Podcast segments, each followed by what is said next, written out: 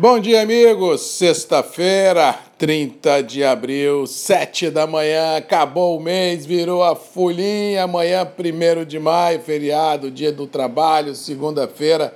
Já vamos começar dia 3, ou seja, de fato e de direito, as colheitas deverão ganhar escala nesse mês de maio que temos pela frente e vamos torcer para que as notícias sejam menos complicadas do que todos nós estamos esperando, mas bem ou mal a situação para a safra que vamos colher está mais ou menos no preço, está mais ou menos precificada pelos operadores, dando conta de que o Arábica quebra muito e o Conilon ainda é um grande suspense, já que a renda dos secadores e também ah, das primeiras pães começam a chegar nos balcões do interior para a gente arbitrar se houve ou não dano em relação ao veranico que nós tivemos em janeiro e primeira semana de fevereiro, principalmente em regiões produtoras do Conilon. Mas ao que parece, por enquanto, as coisas caminham sem grandes atropelos, seja no, na renda seja também no, no quesito mão de obra, no que se refere à pandemia, ou seja, não ouvi ainda nenhum grande relato de trauma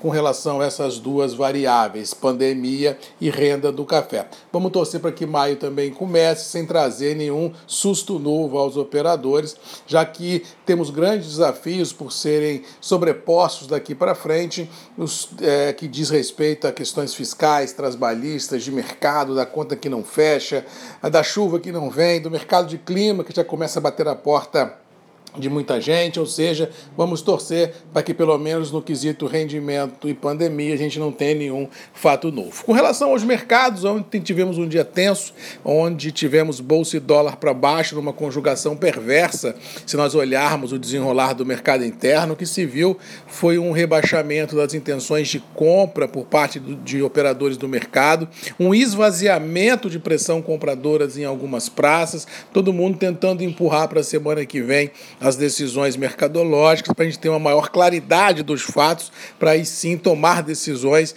em cima de um cenário um pouco mais ah, entendível, como dizia o outro. Ou seja, ao que parece, hoje teremos uma sexta-feira, independente da volatilidade que vamos presenciar sem grandes liquidez envolvida nas praças de comercialização. produtor querendo preço de semana passada, comprador tentando rebaixar as bases, vislumbrando queda de bolsa e queda de dólar, e assim a pasmaceira deverá tomar conta de tudo e todos. Por isso que eu sempre vim aqui há um mês atrás, dois, três meses atrás, ou há 30 anos atrás, quando eu sempre preguei que produtor tem que vender em canal de alta, que produtor tem que fazer média, que produtor tem que fazer travas no presente e no futurão, para quando o mercado dá essa pasmaceira, ele pode com tranquilidade olhar o momento e esperar uma outra onda favorável, que com certeza vai surgir. Ou seja, esses movimentos são sempre não digo previsíveis, mas assim, mais ou menos a, a, esperados. Eu falei ontem, inclusive, aqui, se você lembra, que hoje teríamos formação de Petax e o dólar poderia desenhar uma curva de baixa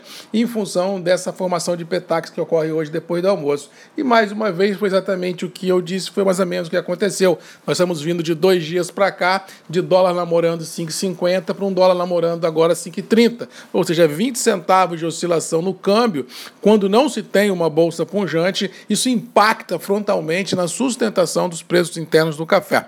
Mas eu acho que para a semana que vem, passando essa formação de Petax, analisando ainda essa ebulição política que vive o país, eu acredito que o dólar possa outra vez voltar a galgar patamares uh, um pouco melhores do que os atuais que nós estamos presenciando. E também acho que poderá haver recompra lá fora em Nova York e Londres e assim os níveis internacionais poderão voltar a ser o que eram há pelo menos três ou quatro dias atrás. Mas no todo hoje não tenho o que fazer, é tocar o abraço, como diz aquele publicitário lá em Minas, sextou e vamos tocar o barco porque não tem para onde correr. E para quem está colhendo café, bom trabalho à frente. Sei que o agro não para, ou seja, apesar de amanhã ser dia do trabalho, as coisas no interior ganharão escala no que se refere às colheitas e por aí prova mais uma vez que o Brasil é refém do agro porque nós fazemos a diferença, nós fazemos acontecer, nós geramos emprego e renda e com certeza geramos futuro a todos aqueles que é, esperam uma luz no fim do túnel. E o agro vai fazer a sua parte como sempre fez, e por tabela tocar esse barco à frente. No mais, vamos ficando por aqui. Desejando a todos aí um bom final de semana, que Deus nos abençoe.